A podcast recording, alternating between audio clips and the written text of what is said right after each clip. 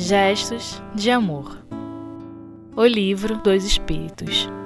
Bom, retornamos para a continuidade dos estudos, lembrando que estamos falando sobre a lei de progresso, o item desigualdades sociais, questões 806, 806A e 807, que nós estamos comentando.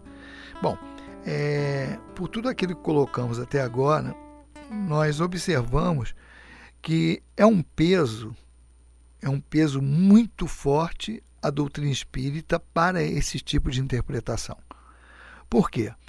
Porque se nós pensarmos em termos de uma vida só, nós vamos querer resolver todos os problemas de desigualdade, de desigualdade social no momento, o aqui e agora. Não vamos enxergar o antes nem o depois.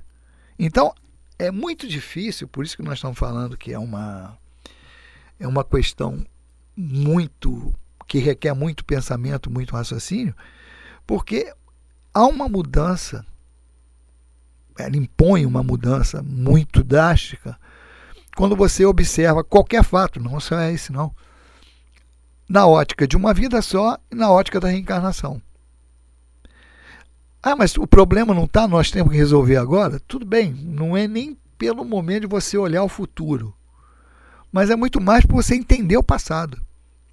Porque na crença da reencarnação, nós observamos uma continuidade de propósitos, um encadeamento naquela sequência reencarnatória. Com o objetivo de quê? De cumprir um planejamento educacional. Porque o objetivo é o progresso da alma.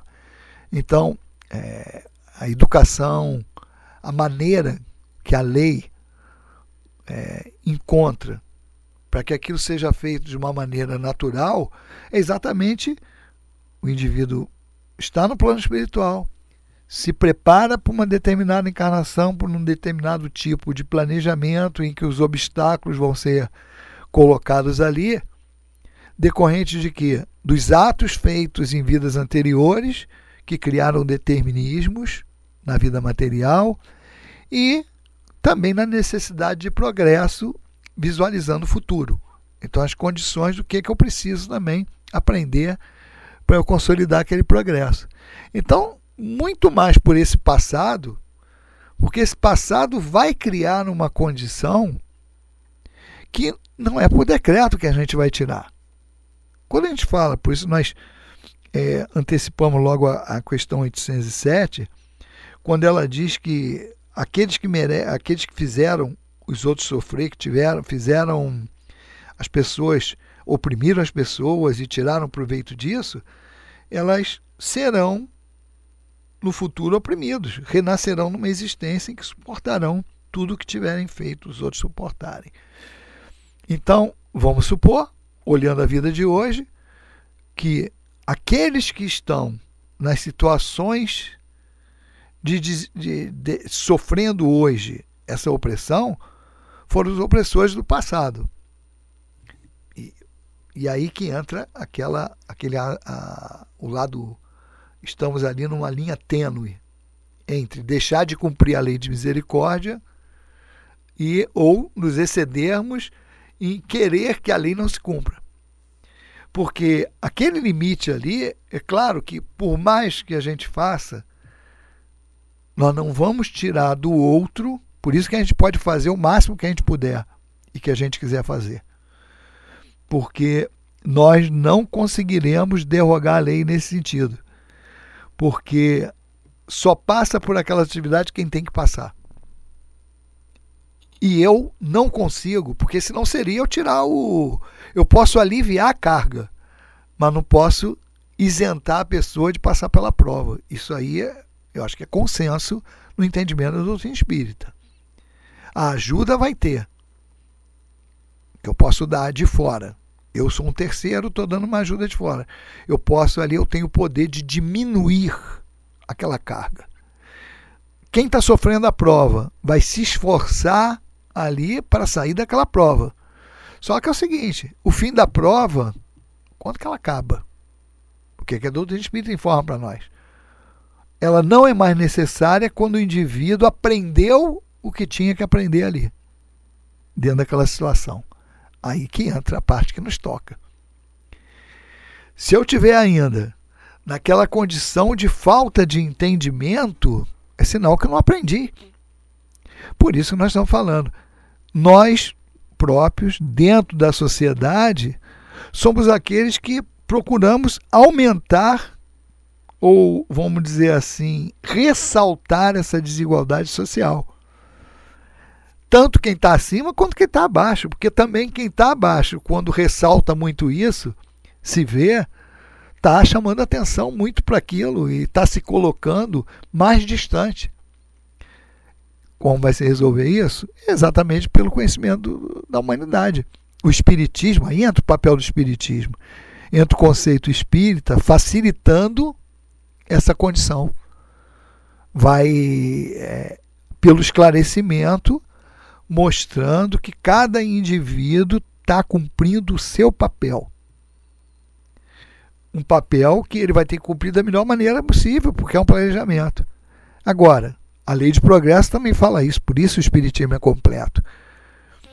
É, é lícito eu tentar sair dessa situação? Claro que é. A busca do progresso, a busca da melhoria.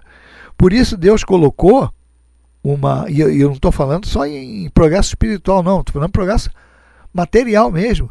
E a lei de progresso é isso. Ela coloca na conquista dos bens materiais um prazer exatamente para estimular o homem a consegui-lo. É aquela cenourinha que a gente costuma falar, que vai na frente do coelho para ele correr atrás.